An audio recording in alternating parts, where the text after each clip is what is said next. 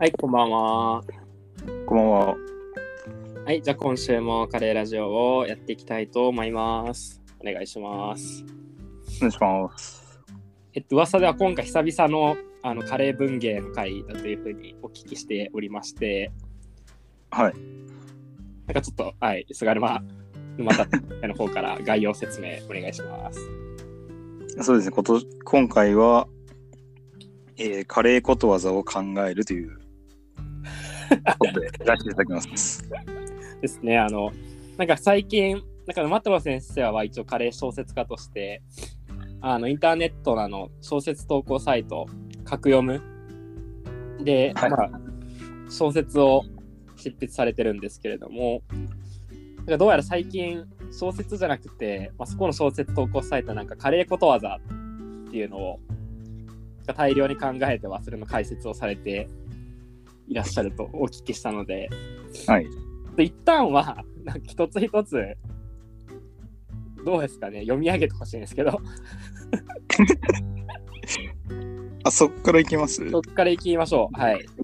うんと、じゃあまず1個目四はい。面四面四面楚カレーっていう はい。なんかどうやら四面四面楚カレーっていうことわざがあるみたいで、どうやら。あるそうなんですよ。はでなんかちょっとこれの説明をちょっとはいお願いあの読み上げていただければありがたいです。まあ、四面楚カレーはですね、これはあの、高校の漢文の教科書とかで結構取り上げられる、あの、式。はいはい。ここに、まあ、ちあ記載のある、まあ、こ話なんですけども、あじゃあ高校の漢文でたまにはい四面楚カレーが出てくるっていう理解出てきますね。はい。は いなるほどなるほどあの、そんな気もしますね。項羽と劉邦っていうことで多分取り上げられてることがあると思うんですけど、あ、しあ司馬遼太郎とかでも書いてたよな。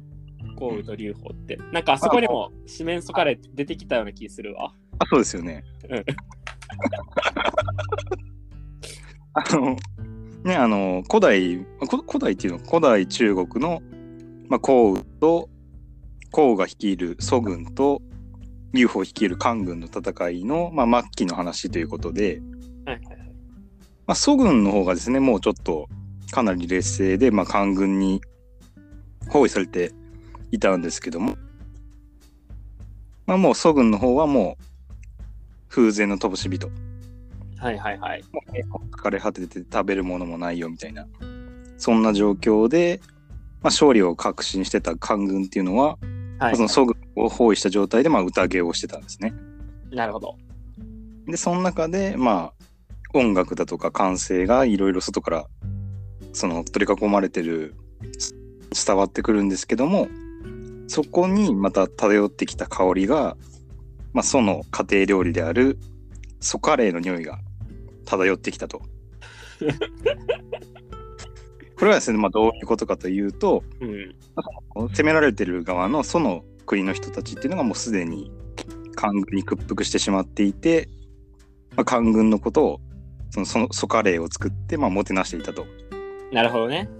そこでもう完全にその敗北を悟った項羽っていうのが、まあ、その別れを惜しんで、まあ、みんなでカレーを食べたというあ話ですけどね。あ、あれですよね。項羽は出身が、うんえそその出身で漢に囲まれているっていう状況ですよね。そういうことですね。うん。で、身を隠してたら、そのどうどうなんですかね、このその名物みたいなのがソカレー。ソカレー、はい。で身を隠したら缶だと思ってたら周りがに缶に取り囲まれると思ってたらソカレーの匂いがしてくるっていう、そうそうそう。えこれどうしどうどうなったんですか？そのここう、えっと項羽かな？これソカレーの匂いが、あの漂ってきてああはい。もう、ソに取り囲まれてるんだなって、気づくわけですけどこなんか最後の方ちょっとはしょられててあんまりよくわかんない。ここの後ね項羽ってなんかええどどうしたんですか？これ、あだから要は、うん。もう民衆、その民衆が、その国民が、うん、もうその自分たちの名物料理を作って、もう官軍をもてなしてるんですよ。はいはいはいはい。でも民衆もすでに民衆の心も自分からはその項羽からは離れてしまったんだっていうことを、まあ、項羽はそれを知ったわけですよねその匂いを嗅いでなるほどね。もう缶にコミットしてしちゃってるって。うもうななんならソカレーを振る舞っちゃってるっていう。そうそうそうそうで、そこで最後に自分もソカレーを食べたいと思って、なるほど。の陣地に突撃するという。ああ、なるほどね。これなんかどういう時に使うんですかね？この四面楚カレーっていうの。四面楚カレーは、まあやっぱり最後に食べるのはカレーがいいなという時に使ってください。あ、なるほどね。あ、そういう、あれやね。だから、最後の晩餐的なものには、まあ、カレーがいいよねみたいな、そういう時に使う。という意味。はい。と、まあ、茶まあ、茶番はここまでにして、あれですね、これ、四面楚歌から来ていると思うんですよ。まあ、なんかちょっと四面楚歌とは若干違って意味を帯びることわざとして使えるよねっていう。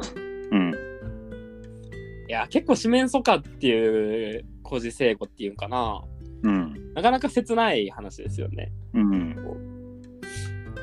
なあれ何やったっけ？あの故郷の歌が聞こえてきたやつだっけ？なんかどんな、どんなやったっけな？だから四面楚歌も結局、その歌が聞こえてきて、それを敵軍が歌ってるんですよね。ああ、なるほどね。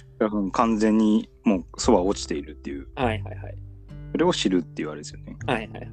うん。まあ、とまあ、こういうのをやってるんですよ。沼太郎先生は最近。はい え、これなんかこのこのタイミングなんかこのカレーことわざみたいなやつをなんかいくつか考え始めたこのなんか背景とか動動機づけみたいなところはなんかい一体どうどういうやつなんですかこれは？えっと、あの、ちょっと一回調べたことがあって、その、インドのことわざとかで、はいはいはい。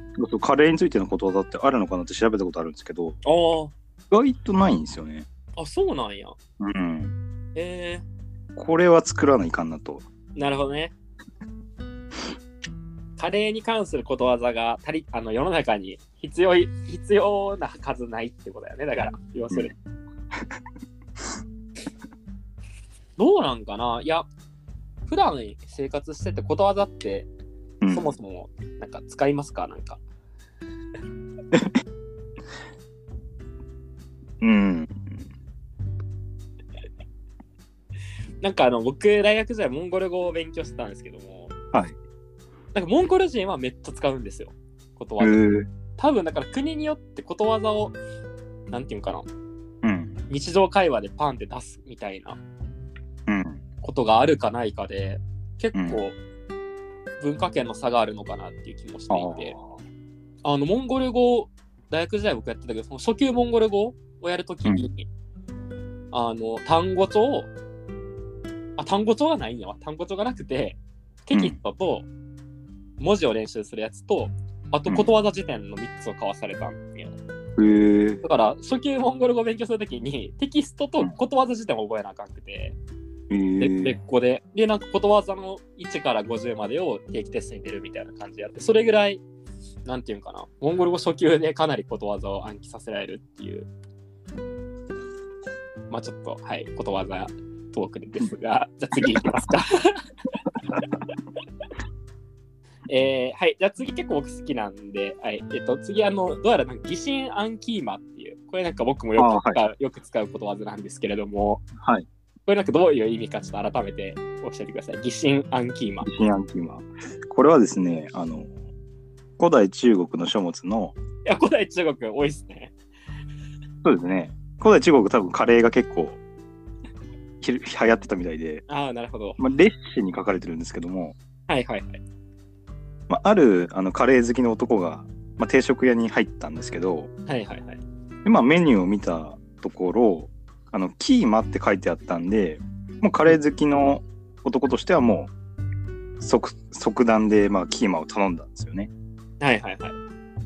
ただ、改めてよくちょっとメニュー見てみると、キーマとしか書かれてなくて、キーマカレーとは書かれてないんですよ。なるほど。それに気づいた男は親と。キーマカレー、キーマとは、あの、キーマのことだと勝手に思って注文しちゃったけど、もしかしてこれカレーじゃないんじゃね？という。はいはいはいはい。キーマっていうのはあくまでそのヒンディー語で細かいものっていう意味なんで、あ、そうなんや。キーマってカレーとは限ららないんですよね。えー、そうなんやね。だから、もしかして、そぼろ丼とか出てくるかもなみたいな。はいはいはいはい。で、ちょっと男はちょっと迷ってしまうんですよね、ここで。確かにね。で、もう一回メニューを端から端まで見たんですけど、男は。そしたら、きやっぱりキーマとしか書かれてない。で、はいはいはい。それどころか、普通のカレーライスっていうのもないと。はいはいはい。でここで男は思うんですよね。カレーライスを売らずにキーマカレーだけを売る定食屋なんてあるのかなと。うん。でも男は不安になってきて、まあ、周りキョロキョロと見るんですけど、まあ、カレー食べてる人いないっていう。はいはい。でここでもうカレ男は恐ろしくなってきて、一体何が出てくるんだろうと。で、ここでもう男はもう混乱してしまうんですけど、まあ、やってきたのは普通にキーマカレーだったという。ああ、なるほど。あこの、それが出てくるまで、うん。あれですね、その、疑心暗鬼になってるってことですよね。要するに。で、自信暗キーマになってるんですよ。あ、疑心、あ、そうだ、あ、あ失礼、あ、失礼しました。あ、疑心暗鬼前になってるってことですよね。あ、失礼自信暗キーマになあってる。失礼。失礼ああすいません失礼しました。これ面白いなと思ったのが、キーマってヒンディー語で細かいものって意味なんですね。うん。これはだから、ここにも書いてますけど、そぼろ丼みたいなやつをキーマ丼みたいに言っても、まあ、嘘じゃないっていう、うん。相当ミスリードですけど、それはなんか面白いですね、ドッドッキリというか。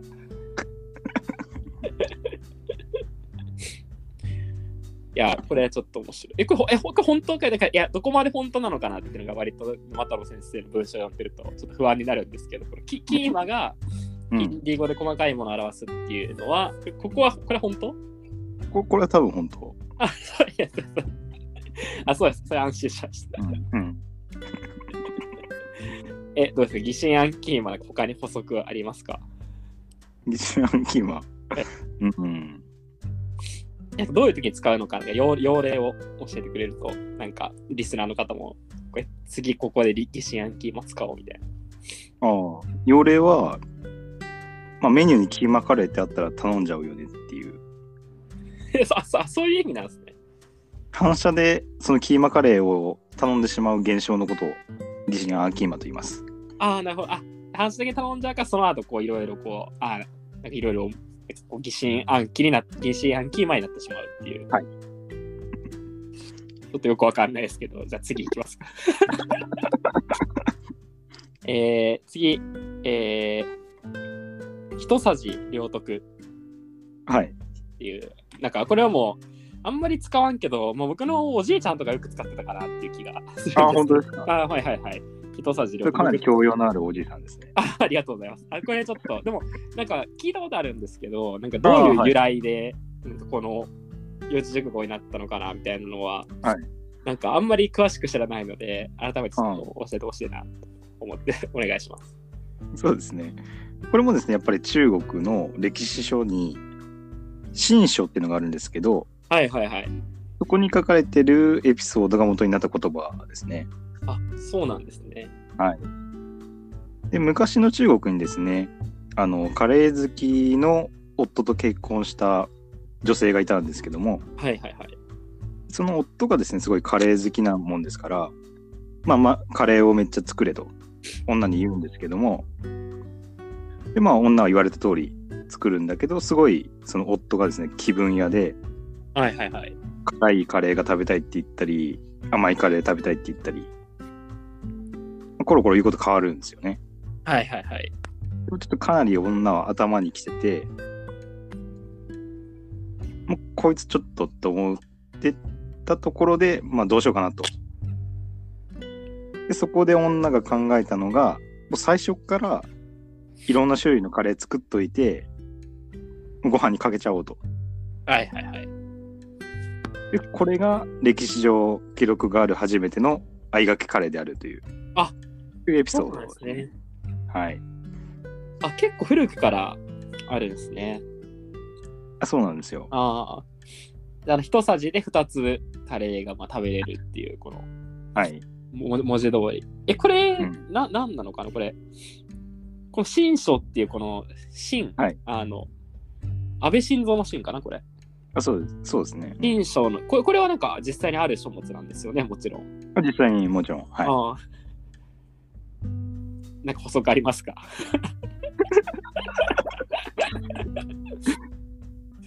うーん。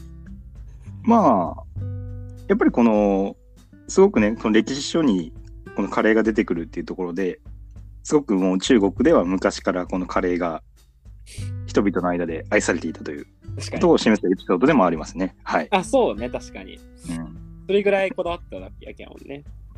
ここまで全部中国の古文書から来てますね。はい。じゃあちょっと次行きますか。はい。これなんて読むのかな？あ、あ、えこれダス？これ。あ、ダスパイス。ラスパイス。はい。あ、いや、確かにこれ、ひいじいちゃんが使ってたよ。でもなんかちょっと意味はよく知らなくて、ああ、なんかはい。これをちょっと解説、ダダスパイスっていう、あのヘビ、ヘビにスパイスって書いて、ダスパイスってやつですね。あじゃあこれも、まあ、ちょっと説明しますけども、はい。まあ、これもやっぱりですね、ちょっと中国、その前漢なんで、はいかなり古代の中国の話ですよね。ああ、なるほどね。そこの書物の戦国作っていうのがあって、そこでちょっと取り上げられてるエピソードなんですけども、戦国作よく聞くね。なんかすごく、はいあれで、あれ、センター試験とかで戦国う作。ん、あれかな？このダスパイスが出てくる商談はあんあんまり有名じゃないのかな？そうかもしんないですね。うん。では、はい、説明お願いします。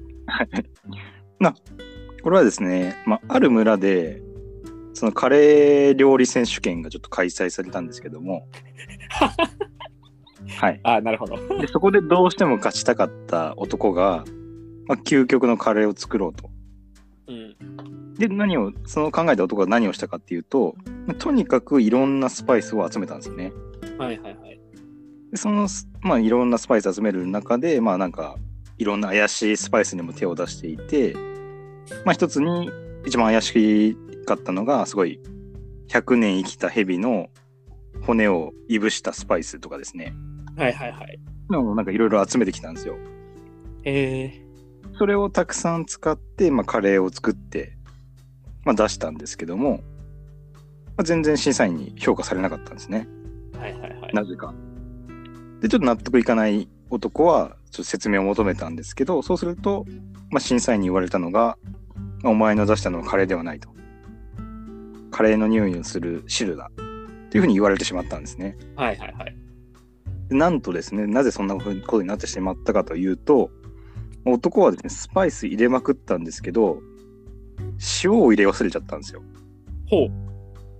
で塩を入れ忘れるとどうなるかっていうと、もう匂いはするんだけど味がほとんどしないというあことになってしまうんですよ、で大事なんですね、カレーと大事なんですよ。えで、まあ、その男は、まあ、村人から、まあ、ヘビスパイス男とー、はい。バカにされ、まあ、村を逃げていったと。ヘビスパイスとか、あなるほどね、このヘビの骨をいぶした、すごい高級なスパイスとかを使ったのに塩を入れ忘れて、だから、ヘビスパイス男、ダダスパイスっていうふうにうん。音読みにして言われるようになったってことですね。はい。へえ。あ、はじ、いや、初めて知りました。そうですか。うん、このことは聞いたことあったんですけどね。ああこ。れどう、へえ、へえ、実際にそのヘビの骨をいぶしたスパイスっていうのはあるんですかね？ないんじゃないですか。なんかどこまで嘘を言うかみたいなのが非常に難しくなってきていて。あでもこの、これさ、あの、うんこの塩を入れ忘れるっていうのは、うんあの、なんか昔、あの、高容量でカレーを作ったことがあるの覚えてます？え、あのトマトとかで作ったやつかなあの、そう、スパイスから作ろうみたいになって、あの、うん。あの、4、5人で作ったことあったじゃないですか。ああのユ、ユニットが一緒だった、あの、アイくんとかと一緒に作ったやつ。うんうん。なんか最初全然味しなかったの覚えてないですか？ほんまや。やったやった、思い出した。で、うんなんか塩入れてねえってなって、お塩入れたらめっちゃカレーやんみたいになったっていう、あ確かに。あったね。ありましたよね。うん。あれ、1回生の時とかじゃない？あれ1回戦の時とかだと多分思いますね。いや、8年、8年ぐらい前ですね。えでも本当にあのエピソードがすあの経験っていうのはすごいなんか自分的にはあ塩って大事なんだなっていう確かにね、生きっていろいろ入れて実。感するはいいい経験だったんですけどあ、確かに。ああ、懐かしいね。あれってべ、あれ、沼太郎先生企画じゃないですよね、あれ。いや別に多分なんか、いつの間にか、あの、うんスパイスで作ろうみたいになってたみたいな。うんああ、大事ですね、塩は。うん、これじゃあどういう時に使う慣用句なんですか？これはですねスパイスをやみくもに入れても美味しいカレーはできないというそういう教訓ですねああ、でもそれはでも、本当そうだよね。本当にそうやね。はい あすごく思い出しました、それは。確かに。はいまあいいでしょう。ここぐらいで。はい、じゃあ次。泣いて玉ねぎを切るっていう、はいえー慣用句ですね。これはむちゃくちゃ有名なんで有名ですね。これ僕の彼女とかもよく使ってますね。このことわあざ。そうですかうん。よく使ってる。でもなんか実際どういうなんていうかな、どういう経緯でこういう言葉になったかっていうのはちょっと知らないので、ちょっとはい、ああそうですかはい、これください。はですねこれ これはやっぱりあの中国なんですけどああの三国志のはいはい。三国志の軍師で諸葛亮っているのはご存知ですかね？あ、しそれ知ってるわ。うん。諸葛亮孔明ですね三国志のね、結構三国志の人気キャラですよね。人気キャラですねで彼はですね実はですねこれはあまり知られてないかもしれないんですけどカレーが大好きだったんですよあ、そうなんや。はいね香辛料がねすごい人の集中力を向上させるっていう考えを彼は持っていたんで 毎日彼はカレーを食べていたんですねそうなんですね。なんかでも、三国志の漫画読んでた時も、なんかそんな描写があったような気が。あったと思いますよ、うんあの横山見てる三国志とかでも出てくると思いますあ そうよね。いや、思い出した。なんか、小学校の図書館にありました。ははいはい。で、まあ、諸葛亮がその毎日カレー食べるもんですから、はいまあ、仕事場でね、カレーの匂いさせてやってくるんですよ。なるほど。自然とね、やっぱ彼の部下もカレーを好きな人が多くなったんですけども、その部下の中でね、特に諸葛亮がすごい優秀だっていうふうにして重用してた部下に馬謖ってやつがいるんですけど、はいはいはい。馬謖もやっぱりカレー大好きだったんですよ。うん。ですごい諸葛亮と馬謖は、まあ、意気投合して、まあ、諸葛亮も結構馬謖に重要な任務を与えてたんですけども、うん。その任務の一つに食料の管理っていうのもあって、まあ、やっぱり三国時代、戦争絶えない時代なんで、その食料の管理ってすごい重要任務なんですけども、うん。まあ、それを馬謖に任せてたと。で、諸葛亮がですね、ある時、その食料庫のところを歩いてたら、なんかむちゃくちゃ臭い匂いがしてきたんですね。はいはいはい。でなんだなんだとなって食料庫を開けたところ、まあ、そこはまあ玉ねぎの保管してるところだったんですけども、なんとですね、ちょっと馬謖がちょっとサボってて、玉ねぎが腐っちゃってたんですよね。ああ。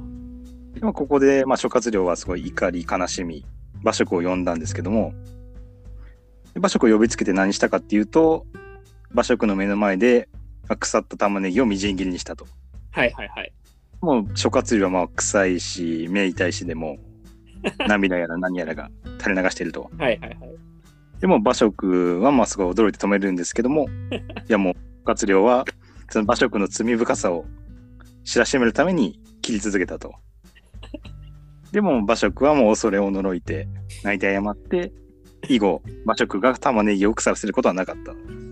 というエピソードですね。ああ。なんかもう、情報が大渋滞してますね。これ あ、そうですか。はい、こうき切って涙も出るし、もうこれく臭くて、え、臭くて、腐らして腐くし腐らしたったら罰としてうん。切った玉ねぎで泣かされたっていう話なんですかね、これは。いやいや、諸葛亮が泣いたんですよ。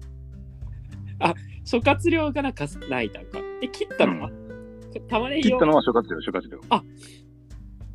あ、そうかそうかそう諸か。葛亮が玉ねぎを切って、そのその姿を馬謖に見せつけるっていう。なるほど。お前がしたのはこういうことだぞっていう。いや、面白いね。えー、いや、普段使うことわざにこんなエピソードがあったとはっていう気持ちが今してます。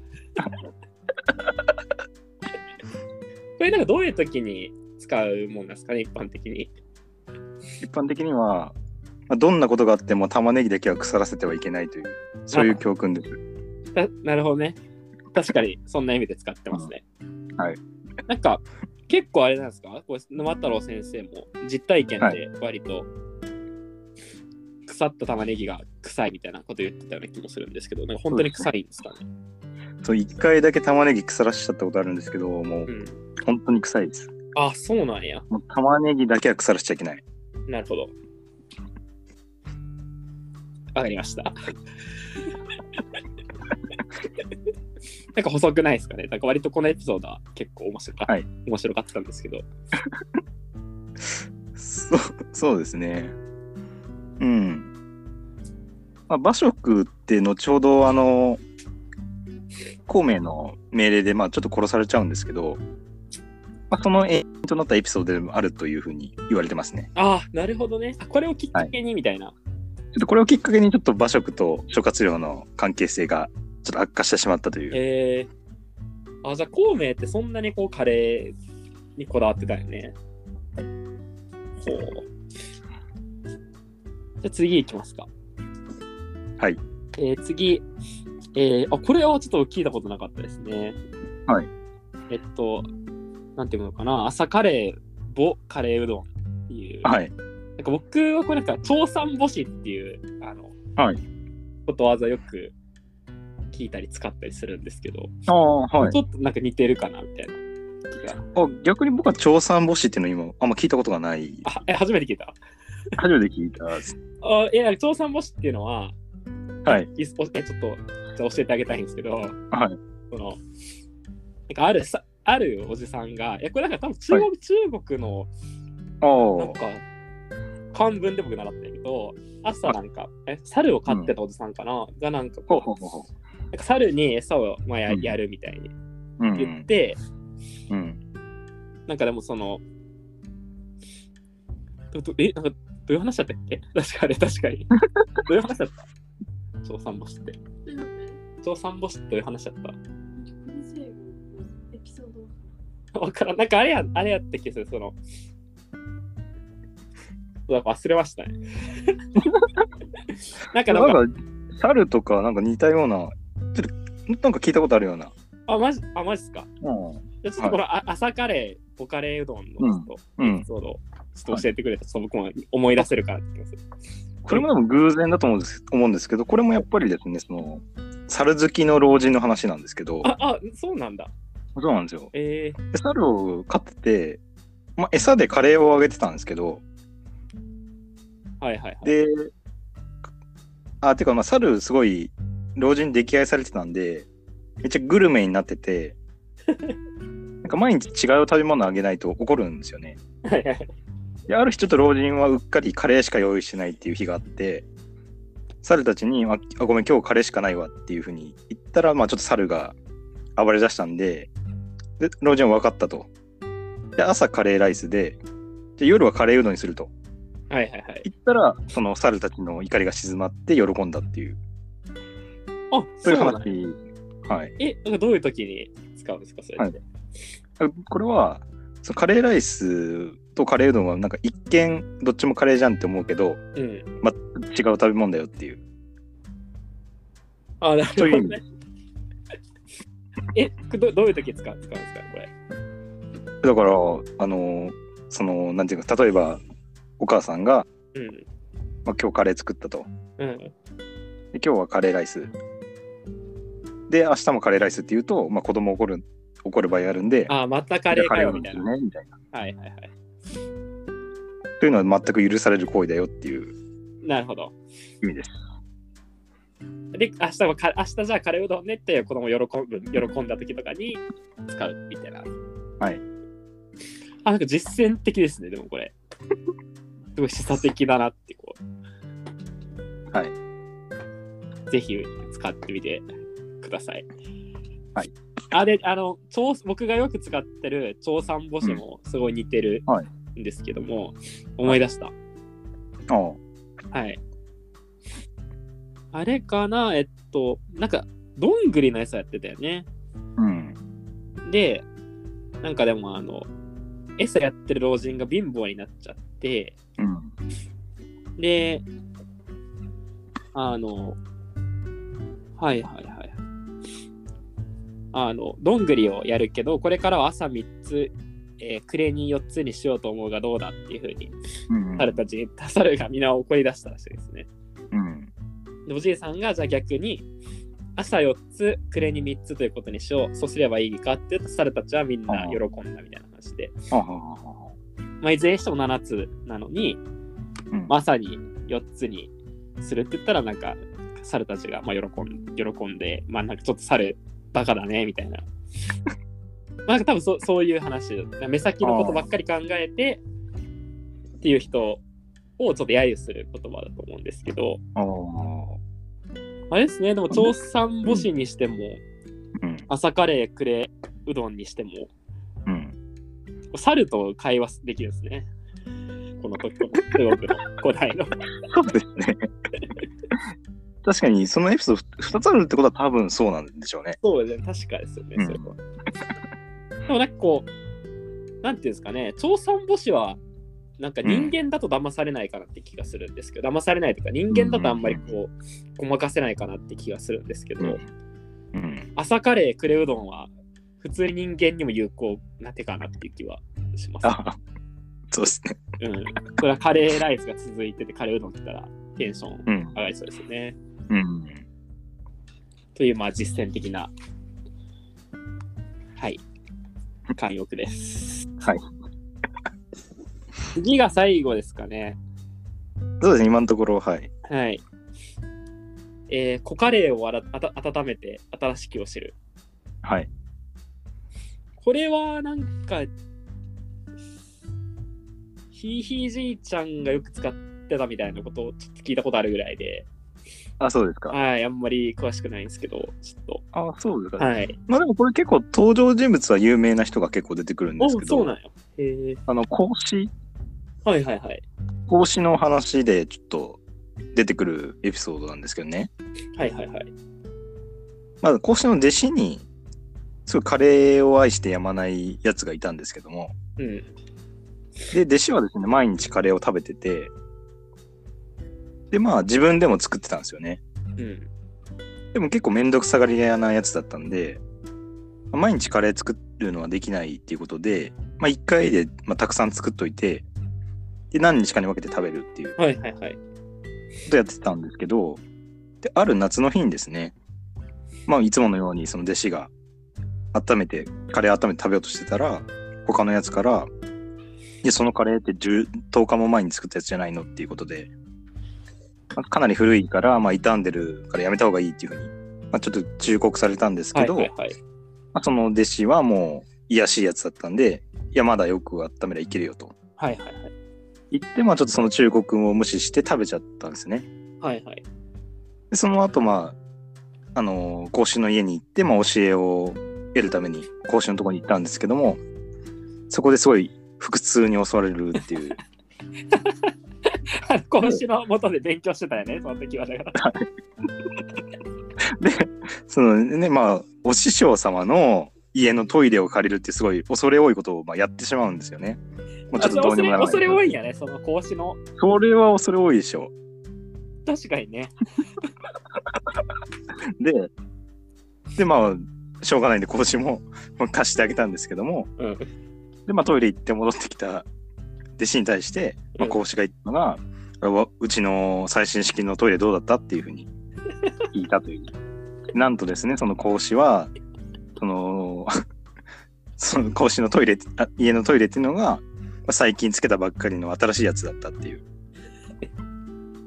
そのお乳の、お師匠様のお乳のトイレに、まあ、弟子が思いっきりかましたっていう。で弟子はまあさ、もうちょっと、その無礼を重ね重ねしてしまったことで、まあ謝って、まあ二度と古いカレーを食べるっていうのはしないと誓ったという、そういうエピソードですね。いやーもうめっちゃ面白いですね、その、何か、いや、知らなかったですね。なんか、聞いたことあった聞いたことあったんですけうど、ん。エピソードがもう、講師がトイレを貸すっていう状況がもう面白い、面白い、面白いですよね。講師が、講師、講師でトイレ貸してもらうっていうのがいいですね。これはなんかあれですよね。えっと、コカレを温めて新しくを知るっていう、うん。まあ、それを、コカレを食べたことによって、そういうことをうんまあ知ったっていうことなのかな。えこれは、え、なんかどういう時使うんですか？いやいや、違う違う違う違う。あの、孔子の家のトイレが 新しいっていうことを知ったっていう。そうそうそうよね。だから、どういう時に使えばいいんか。つまりさ、公衆の家のトイレがうん新しいことを知ったっていう、すごいこう特殊な状況ですよね。なんあか、まあでも、そこから得るべき教訓として、うん。夏場のカレーには気をつけようっていう。え新新しい気を知るわ。ああこの故事を踏まえて、夏場のカレーは気をつけようね。その古いカレー食べるのは気をつけようねって、そういう意味なんですね。いや、なんか。これね、なんか、なんか、中学校の時の友達かな、なんかその、古きを温めて新しきを知るっていうことわざあるの知ってますか？なんか聞いたことあるような気はしますね。本当ですか、うん。なんか多分違う意味なんですよ。こうカレーを温めて新しく知る。だけど、これとちょっとごっちゃで使ってた気がして、コカレーを温めて新しく知るって、全然こういう意味で使ってなかったなっていう。ああ、今度あった時ちょっと教えてあげたいと思います。とまあ、はい、以上見てきましたが、はい。どうですかね。なんか全体を通して、なんか、補足しておくべきことが、まあ、あると思うんですけれども、なんかありますか、まあおまあ、お気づきの方も多いと思うんですけど、まあ、8割ぐらい嘘ですね。まあ、そりゃそう、そりゃそうだと。これ、なんかどういう動機づけで、あ、あれか、だからそのカレーに関することわざが、うんインインドの書物を見ても全然出てこないっていうところの、うん。あれですね。はい。どうかな？一番使えそうなのは、どれが個人的には一番使えそうですか？うん、まあ、ダスパイス。まあ、我々の経験上、ダスパイスは、意見上、はい。うん、しっくりくるけど。うん。うん、疑心暗キーマとかは、ああ、うん疑心暗鬼マ。まあ、うん使いどころないかな。うん。四面楚カレー。うーん、微妙かな。あと、まあ、ナイティア玉ねぎを切るも、自分的には一番面白いのがこれかなと思ってるんですけど。確かにこれはよくできたよね。ナイト玉ねぎを切る。うん。なんかいろいろ使いようはありそうですね。これなんか一応今後も増やしていく予定では。そう。なんで今後増やしていきたいんで、ちょっとアイディアをいただきたいんですけど、いや、ない。一応ないね。一応ね、なんかちょっと考えてて、うん。胃の中の買わずカレーパンを知らずとか、それどういう意味なんですか？その意味をまだちょっと考えてないんですけど、ああ、でもなんか、うん。はいはいはい。あと、切磋琢磨トンとか、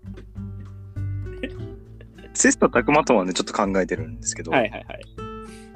あの、よりいい羊肉を作るために、その、羊同士を競争させるみたいな。え、もう一回、もう一回、それなんてことだったっけ？切磋琢磨トン。くだらな。カレー、カレーじゃないやん。いやいや、だいいマトンカレーを作るためあにな。るほどね。えーいや、全然なるほどねってならんけど、まあ、あなるほどね。いいですね。はい。え、胃の中の？買わず、カレーパンを知らず。カレーパンを知らず。カレーパンは自由に書いてもらっていいんですけど、うん。うん、え、胃の中の買わずってのはあれですよね。井戸の中の買わずってことですよね。うん。うん。どういう意味か。でもなんかこの、胃の中の買わず大会を知らずじゃないですか。うん。で、これ続きで、されど、何でしたっけ、空の深さを知るだかなんか、そうそその続きがあって、その続きがうまくできれば、一個できるなって思うんですけど、う。ああ、なるなるほどね。うん。胃の中の買わずカレーパンを知らず、されどができれば、なんか、いけるなと思ってるんですけど、なんか確かにそのことわざ不思議不思議やな。なんか、なんか割となんかその現代文の授業とかでさ、うん。なんか逆説の後ろはなんか一番言いたいこと来るよみたいなこと言わ言われてたじゃないですか。まあ、うん。真偽のほどは定かじゃないですけど。で井の中の蛙、めちゃくちゃ逆説の次、ないがしろにされてませんか？そうですね。なんか、なんかあれとかな、井の中の蛙体感してるされど、なんか空の青さを知るみたいな、そそんなあ感じ。そうそうそうそうそう。なんだろう、井の中の蛙、カレーパンを知らず、されど。カレーパンは知らないけど何を知ってるかなっていう。なんでカレーパン知らないですかそれ？それ、それは、うん。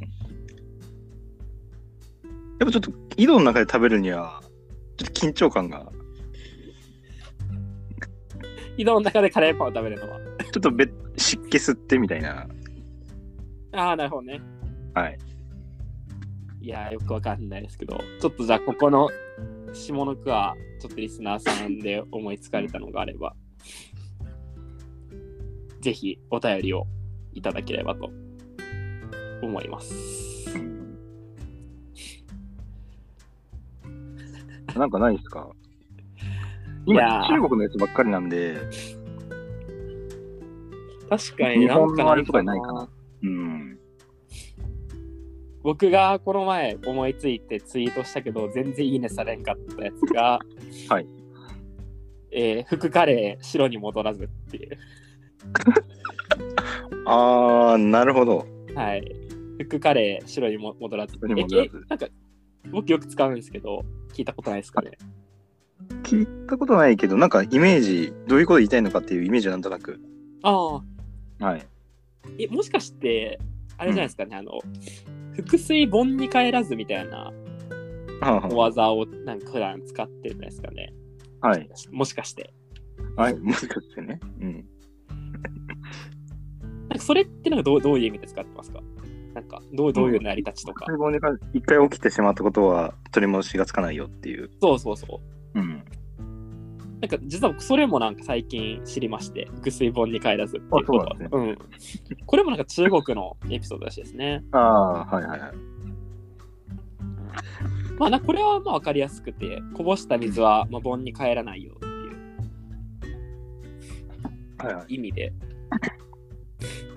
で。で、でも、まあ、服カレー白に戻らずってこう偶然ね、おほぼ同じ意味で使われてて、うん。あの、カレーって、うん。まあ、例えば白いシャツについたとするじゃん、服についたとするじゃないですか。はいそれっても黄色くなっても元に戻らないですよね。はい。これもあれなんですよ。その水がもう盆に帰らずってこと以上に、もう取り返しがつかないっていうこの、はいはいはい。もうあの腹水盆に帰らずの強調構文として使える あのことわざなんで、割と使い勝手いいのかなっていうような。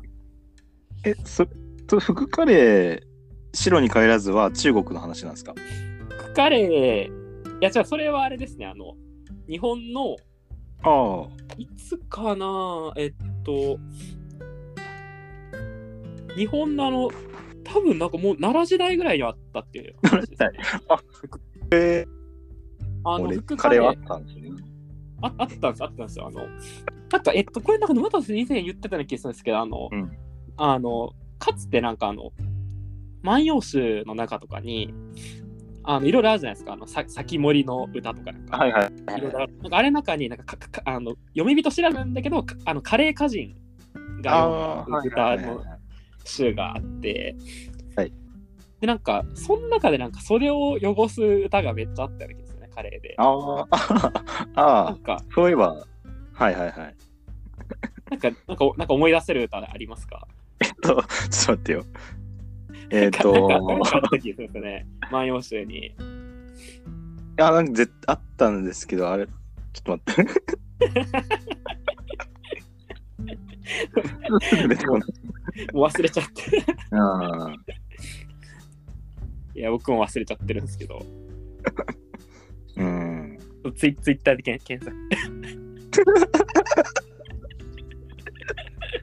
なんか万葉集でそういう歌あった気がするんですよね。うん。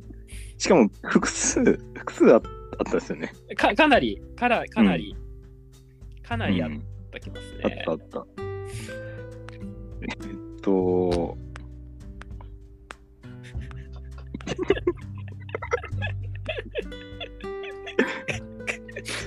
カレー単価で検索したら、我々が投稿してるやつ以外にも結構たくさんあるっていう。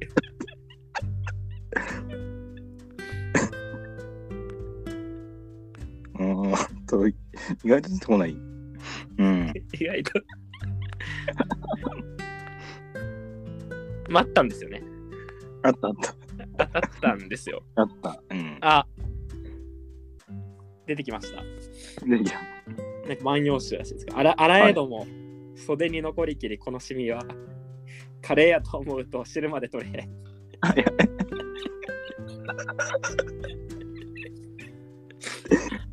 そうこうこういう歌がね、たくさん読まれてるみたいで、うんもう、うんま、万葉の時代に。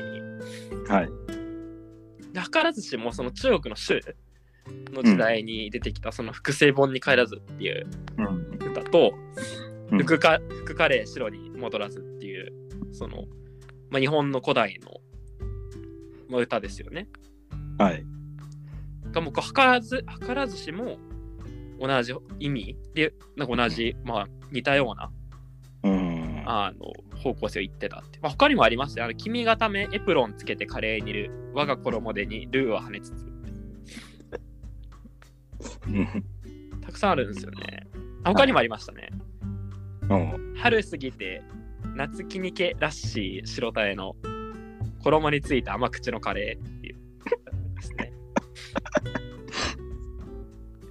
で万葉歌人はこれカレーでね、それをたくさん汚してたんですよね。うん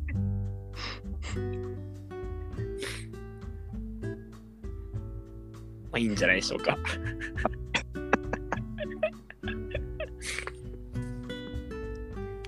はい。うん。ではまたこれからもはい いろいろ作っていきたいとは思うんですけれども、はい。ちょっとなんかいくつか近況報告をしたくて、はい。なんかツイートもしてたと思うんやけど、うん。これもあの千葉県の浦安に行った時に、はい。あの、ゴリゴリゴリラの看板をつけた、ああ、はい。あ、ツイートを見てくれてました。見ました、見ました。はい。明らかにゴーゴーカレーじゃないカレー屋があったんですよ。はい。その名前はカレーハウスゴリゴリラ亭っていう。で写真もあのツイートしてると思うんですけど、うん。かなりね、ゴーゴーカレーっぽいですよね。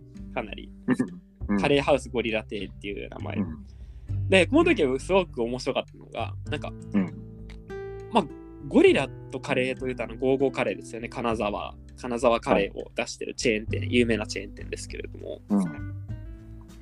ここは金沢カレーが出てくるのかっていうのがめちゃくちゃ気になったんですよね。うん。で入ったら結局普通のカレーだったんですよ。うん。あのカツカレーだったんですけど、そのカツをどけてみたらその下下にめちゃくちゃキャベツが千切りが入っていてはいはいはい。隠れ金沢カレーなんじゃないかっていう。うん。つまりその何らかの人にその金沢カレー協会っていうのがあるらしいんですけどうん。そこからこう追われた人間が浦安にたどり着いてのれん分けしてしたあのカレー屋さんが、まあ、カレーの店が、まあ、少しこう隠れながら金沢カレーを作っていてそのまあ重要な決め手であるうん。千切りのキャベツをこのうん大きなカツの下に隠しているんじゃないかっていう なるほど。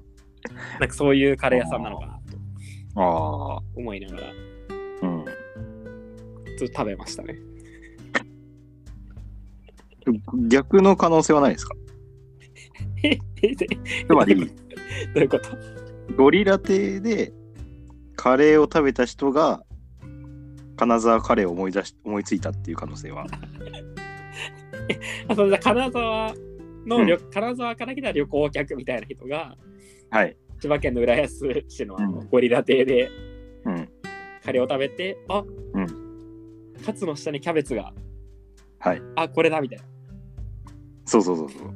あ、それはあるかもですね、確かに。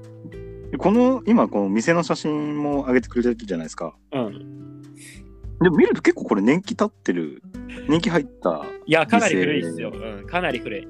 うん。あ、あるんじゃないかなって。こっちが先説。ああ、確かにね、このおばあちゃんが、ここのお店のおばあちゃんが、めちゃくちゃ、結構確かにね、年季の入った方で、うんもう大何十年作ってきたんだろうなっていう方で、で、僕が食べてたら、入ってきたサラリーマンの人が、うんなんか、おすすめありますか？うんで聞いたんですよね。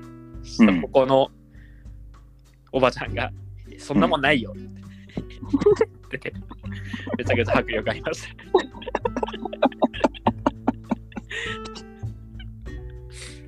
まだちょっとおすすめのお店、美味しかったかな？美味しかった。うん。で、改めて思ったのがさ、前回その金沢カレーってその、なんていうか、その6つぐらい条件あったじゃないですか。ステンレスの皿、うん。かつソース、うん。えーフォークで食べるとかいろいろあったと思うんやけど、うん。あの、なんかやっぱり金沢カレーの面白さってその、フォークとかさ、ステンレスの皿みたいなそのカレー以外のところでも特徴づけられてるところが面白いなっていうのがあると思うんですよね。でまさにこのゴリラ亭でもさ、それを感じて、つまり、このゴリラの看板があるはい。カレー屋さんで、キャベツが乗ったカレーが出てくると、もうそれ金沢カレーに見えちゃうんですよね。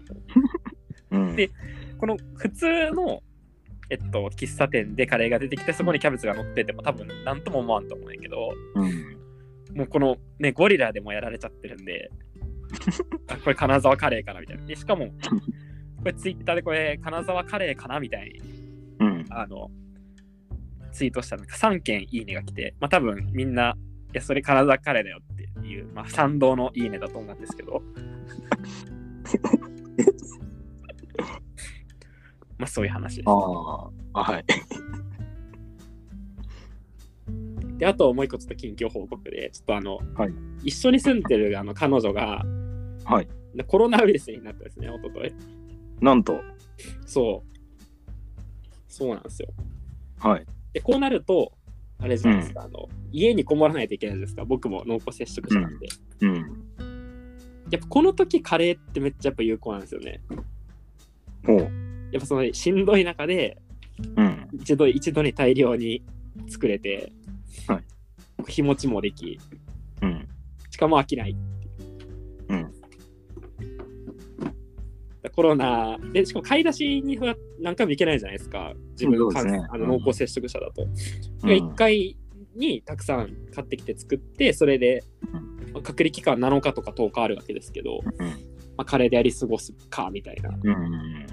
なんか、やっぱこのコロナもあって、カレーの需要はこう高まってるんじゃないのかなっていうのが当事者としてうん。感じたところでして、この洞察っていうのは、沼田先生がカレー屋はあのお金がない大学生に自炊を進める書物として、まあ、カレーのこのポイントを挙げられてたと思うんですけど、うん。改めてその、なんですかね、コロナになった人に向けても、その、カレーってすごいよみたいなのをちょっと発信していってほしいなっていうふうには思いますね。ちょっといかいかがですか？いかがですか？いかがですか？このエピソード。ああ。なるほどね。困った時のカレーっていう。そうそうそう。うん。え、でもやっぱなんかそういうカレーのい一度に作れてどうのみたいな話って、僕が勝手に言っただけなんですけど、結構でもやっぱそういう、じ実際そういうとこあるよねっていうのは結構やっぱり感じるところもあって、はいはいはい。あの軍隊でカレーを作るとかっていうのも簡単にいっぱい作れるからみたいなのがあるとかって言いますし、はいはいはい。あとまあないって給いうのも。も大きいと思うしね。うん。まあ割と汎用性のある書物ですね。あのカレー屋は は。はい。では、あの、今回のカレーことわざに関しては、あの概要欄にも貼っておくので、はい。ぜひ読んでいただければというところと、あれですね、今後も継続的に出していくんですよね。そうですね。思いつき次第書いていきたいですね。ああ、うん。いいですね。はい。あとは、あの、最近、沼太郎先生が、ついにあの、はい僕まあ途中までしか読んでないんですけど、あの、うん。カレー小説、割とね、大作のあの、スパイスパイスオペラですかね、スパイスオペラ、はい。はい。えー完成されたということなんですけれども、うんちょっとご紹介お願いし一度このチャンネルでも書評をできればと思うんですが。ですか。うーん。まあ、まず、あの、あ、この、この話って前したんでしたっけ？ど、スパイスオペラの話って。いや、ちょっとだけ、もう、ちょっと完成記念に、はい、あの、はいご紹介だけ。うん。あの、スペースオペラっていうジャンルがあるんですけど、その宇宙冒険活劇っていう、はいはいはい。まあ、スター・ウォーズとか、そういうやつ、宇宙を舞台にした、そういう話で、これカレーでできないかなっていうところで、まあ、スパイスオペラと題してやってみたんですけど、まあ、要は未来の、その、あの地球がもうちょっと滅びかけちゃって、うん。もう人類が宇宙へ出ていったという設定で、まあ、地球がまあちょっとその回復してきたんで、まあ、ちょっと地球に戻っていろんなその文化文化財とかそういうのを取ってこようみたいな運動が起きたみたいな話、設定であのその主人公はそのレトルトカレーを取りに地球へ行くというはいはいはい。話で話です。え、その主人公はレトルトカレーっていうのが存在してることは知ってるってことなんや。いや知らない。あ、知らないんや。もうそういう食事文化みたいなものがされてしまって、えー、本当に栄養を摂取するだけのになっているという設定で、ああ、なるほどね。で、その、すごい成金っていうか、その、うん。その、権力者たちは、ずっとその地球からの文化を保ってるんで、はいはいはい。そういうものがあるっていうのを知っていて、それ取ってこさせるっていう。えー、てえいうそこではレトルトカレーはうん。作り直されてる、それともその古いレトルトカレーを保存してる古いやつを保存してるっていう。えー、あ、じゃあ何十年も何前のレトルトカレーを探し求めて、はい。えー地球に帰還するっていう壮大なはいスパイスはいオペラですね。はい。あ、まさにあの古きを温めて、あれ？古カレーを温めて、はい。え、た食べるんですか？それ主人公最後は、レトルトカレーは。主人公は最後は、あ一応食べるっていう話で。ああ、そう。はい。あ、まさにじゃあフルカレーをうん温めて、はいまあ。食べる話ということで、はい。